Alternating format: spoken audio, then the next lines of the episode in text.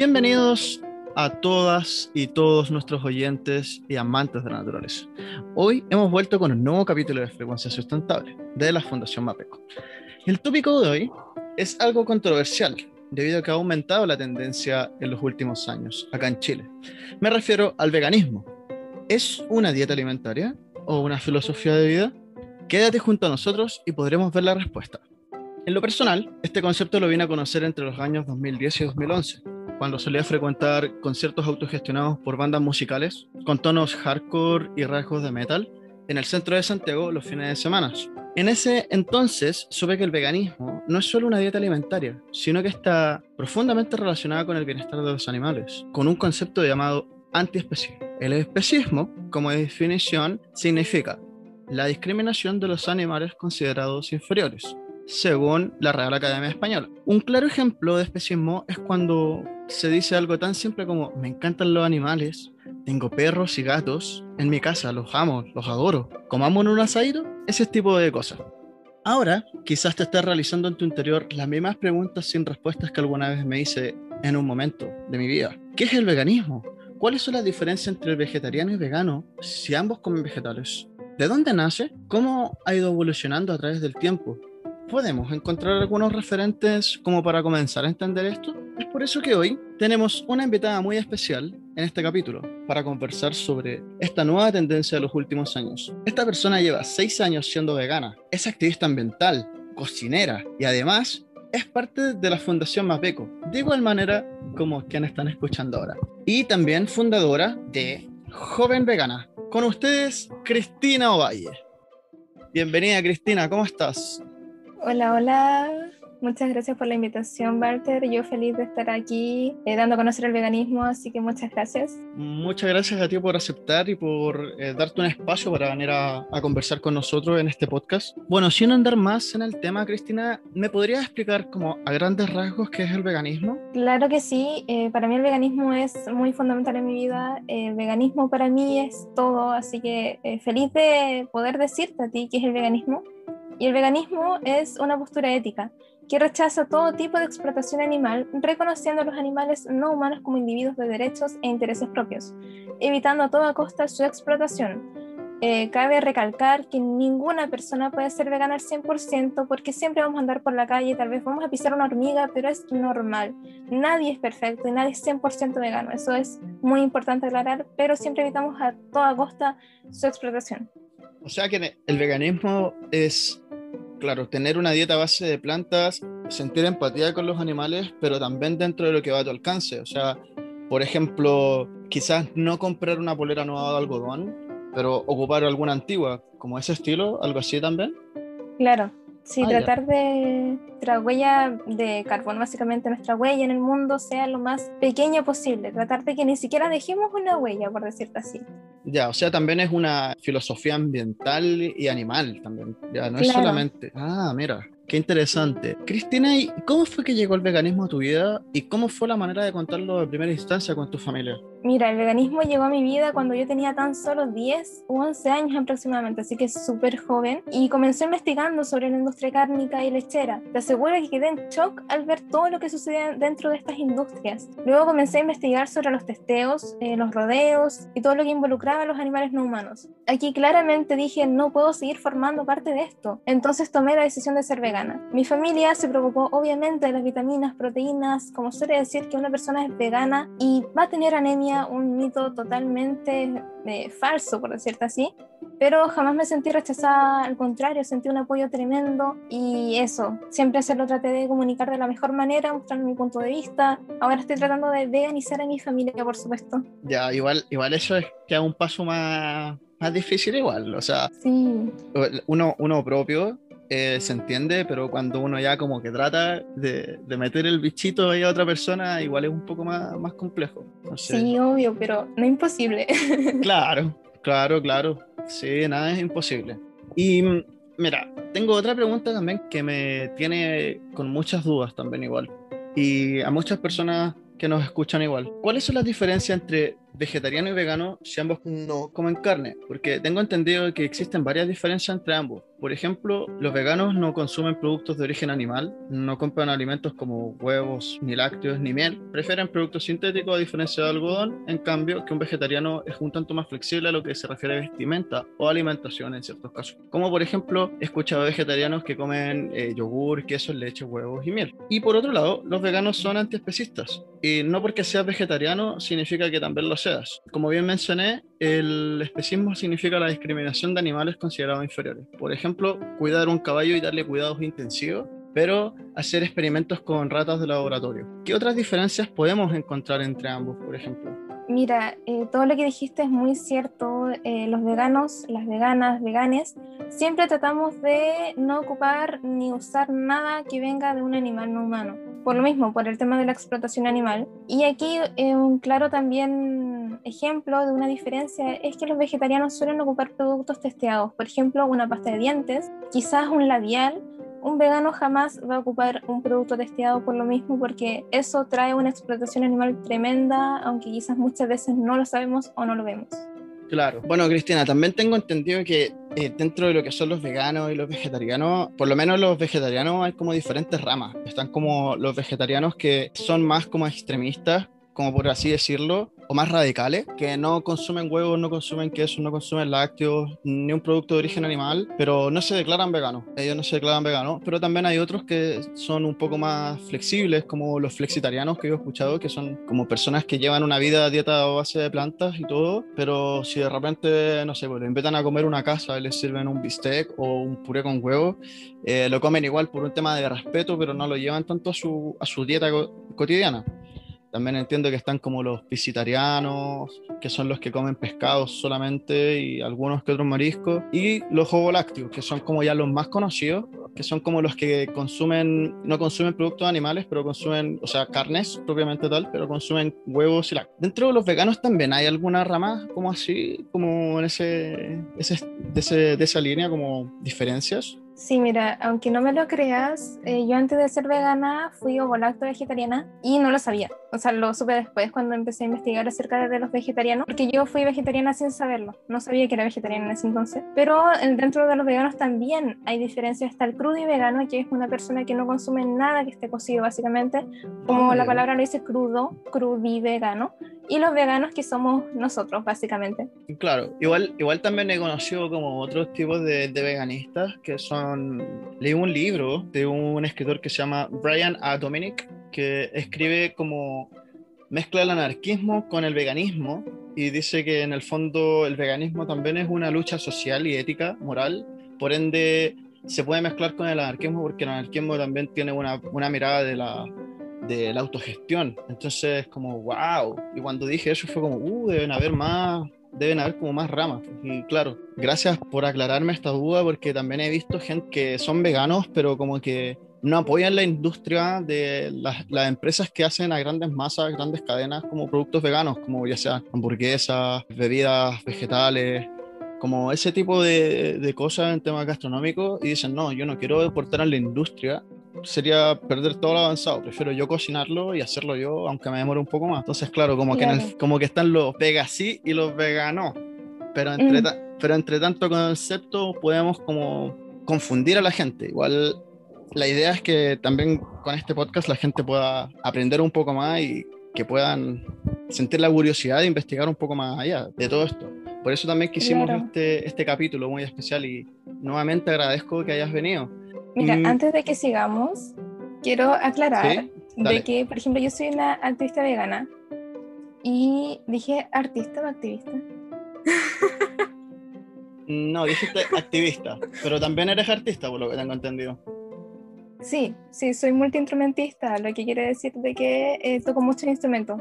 Toco mm. guitarra, violín, batería, eh, percusión en general, eh, violele, cuatro tipos de violele. Ah, ya, una, una, una, música, una persona integral en lo que es la música, o sea, también sabes como algo de orquestación, algo así como... Sí. Ah, mira, qué interesante. Sí, de hecho, muy pronto en mi página tendrán un cover, así que eh, lo recomiendo ver por si no, no me sigue. ¿Cómo se, llama, ¿Cómo se llama tu página, tu página oficial, Cristina? Joven Vegana. Joven en Vegana. Instagram, sí. Nació hace muy poquito y tiene un apoyo gigante. Eso. Pero- Ahora, chicos, los que estén escuchando este capítulo, por favor, vayan a Joven Vegana ahora en estos momentos a darle like, a seguirla. Vamos, vamos. Sí, muchas gracias por esa promoción. Obvio, obvio. Mira, Eh, y aquí que dijiste el tema del apoyo a las industrias, eh, yo tampoco apoyo a las industrias que, por ejemplo, Nestlé, que es una industria que actualmente es especista, eh, yo no la apoyo. Yo veo un producto vegano, no lo voy a comprar. ¿Por qué? Porque es básicamente por negocio y en mi caso no, no apoyo eso. Así que está súper bien aclarar esa parte.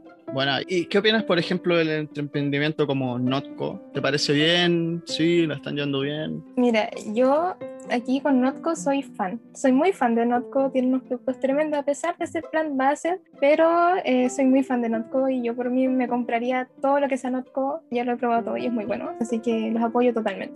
Tengo otra, otra pregunta.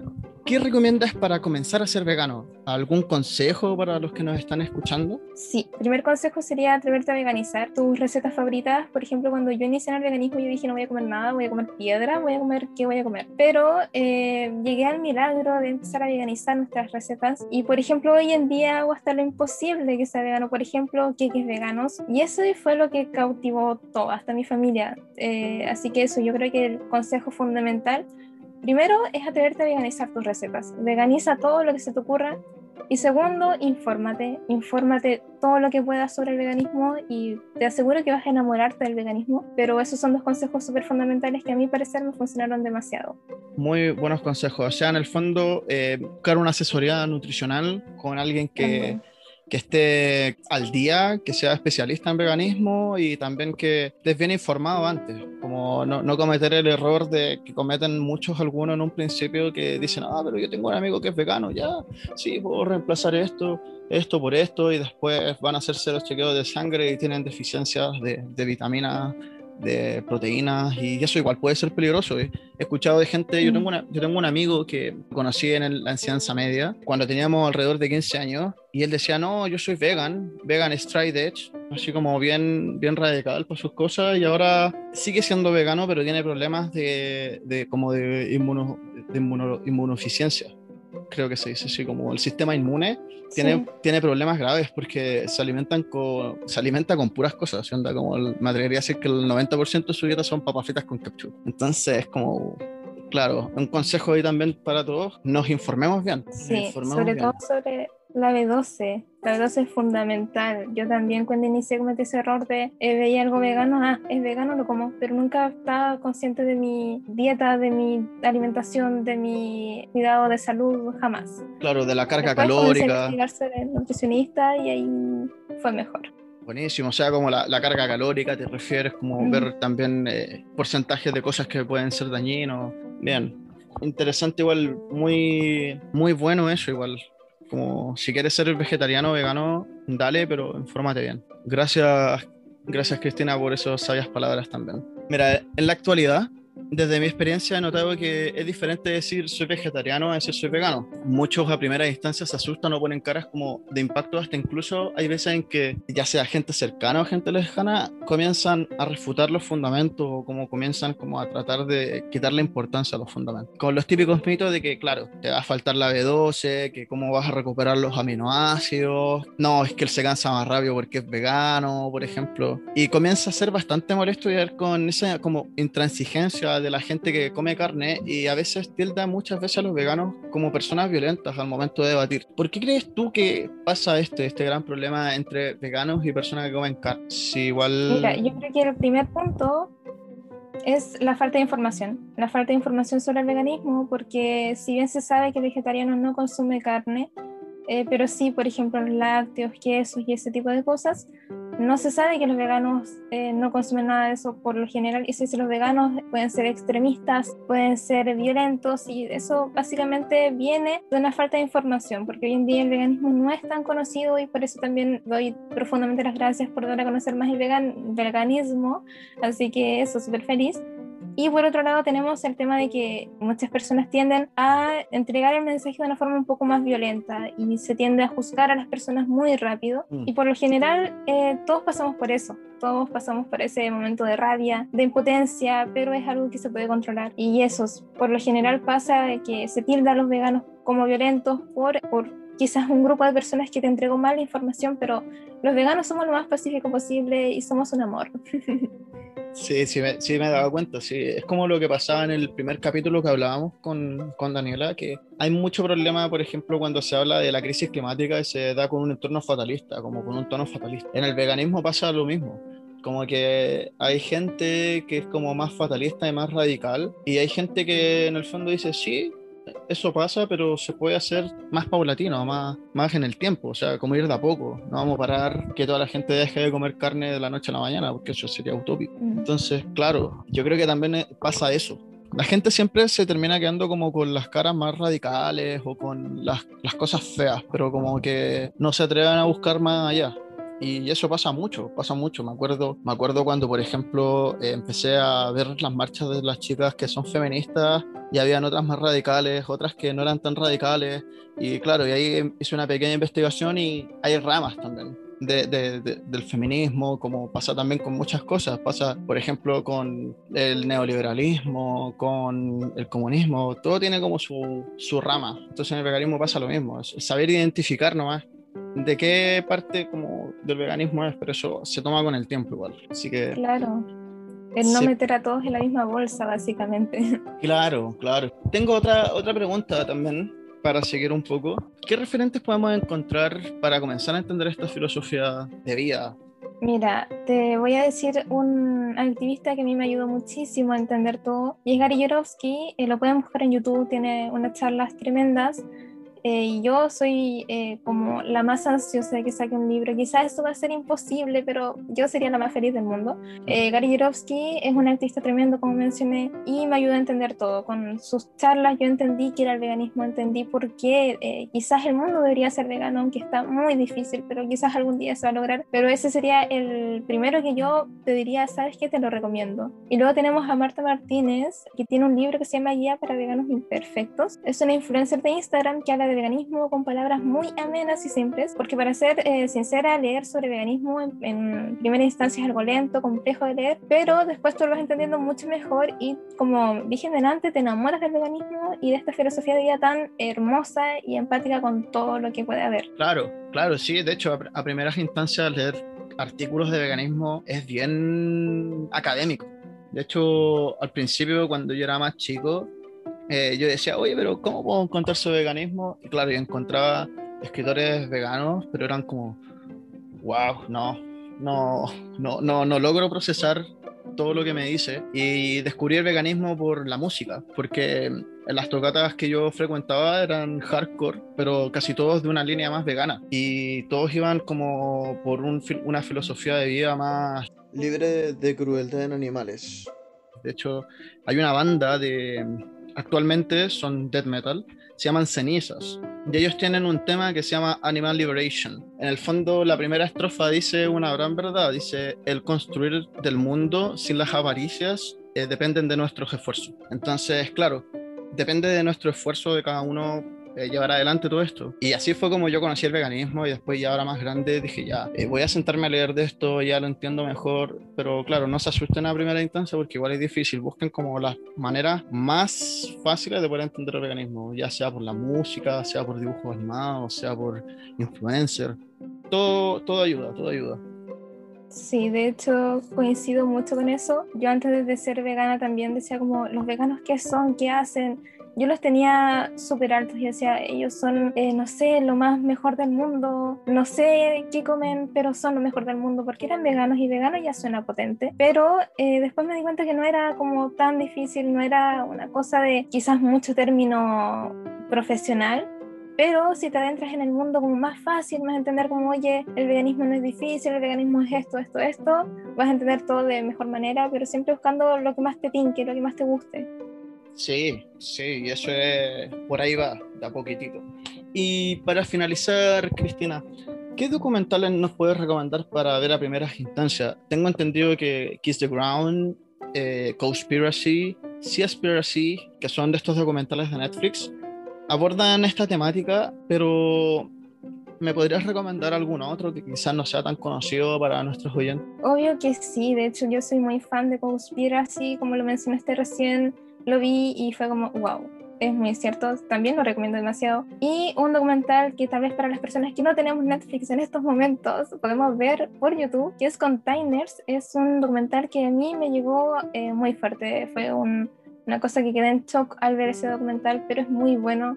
Lo recomiendo ver, obvio, eh, teniendo presente que es un documental muy fuerte y quizás te vas a quedar muy impresionada, impresionada por todo lo que vas a ver. Pero lo recomiendo demasiado y Huérfanos de la Leche, que también es muy potente sobre la leche justo de Chile, así que lo recomiendo también demasiado. Y obvio con esa precaución de que vas a ver imágenes potentes. Claro, o sea, digno de una película de terror. es, muy, mm. muy, es muy crudo. De hecho, los documentales de veganismo son realmente fuertes. O sea, las personas que son sensibles se pueden pasar sentido a llevar porque eh, son imágenes como no, que no se acostumbran a ver. O sea, a lo mejor se ven en una película, en una película de Hollywood, tú lo veías y es como, ya ves como, no sé, en una película de terror viene una navaja y le corta la cabeza a una persona y claro, tú sabes que eso es falso, pero acá no, acá esto es real. Entonces, mucho cuidado ahí con las personas que van a ver estos documentales y si son menores de edad, véanlos compartidos con un adulto responsable que los pueda guiar, que los pueda acompañar con sus padres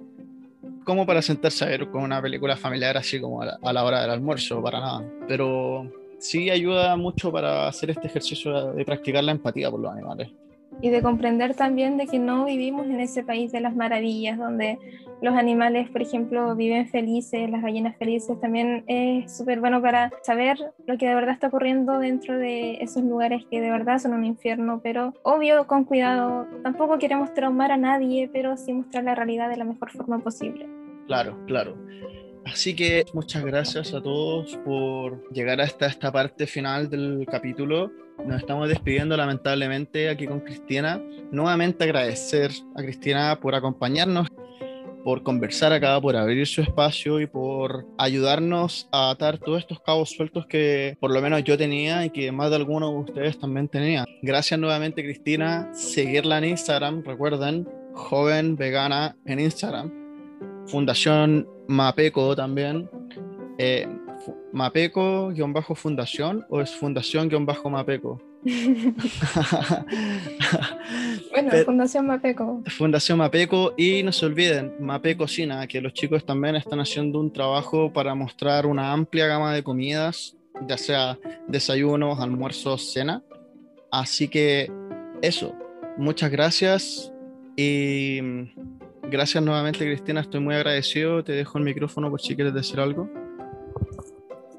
Bueno, eh, muchas gracias por la invitación, muchas gracias por eh, permitirme también mostrar más que es el veganismo eh, para las personas que quizás no tenían el conocimiento necesario, así que muchas gracias, me voy feliz de este podcast y eso, ojalá les guste también si es que pasan por mi Instagram, dejen un comentario, oye, viene del podcast y los saludo feliz, así que eso, Muchas gracias por la invitación, me voy feliz eh, y eso, cualquier cosa, cualquier duda, eh, la pueden dejar, obvio, por donde quieran, no sea en la fundación, pueden vegana, me cocina, donde quieran, dejen la duda y la vamos a responder felices. Así que muchas gracias, Walter, me voy contentísima.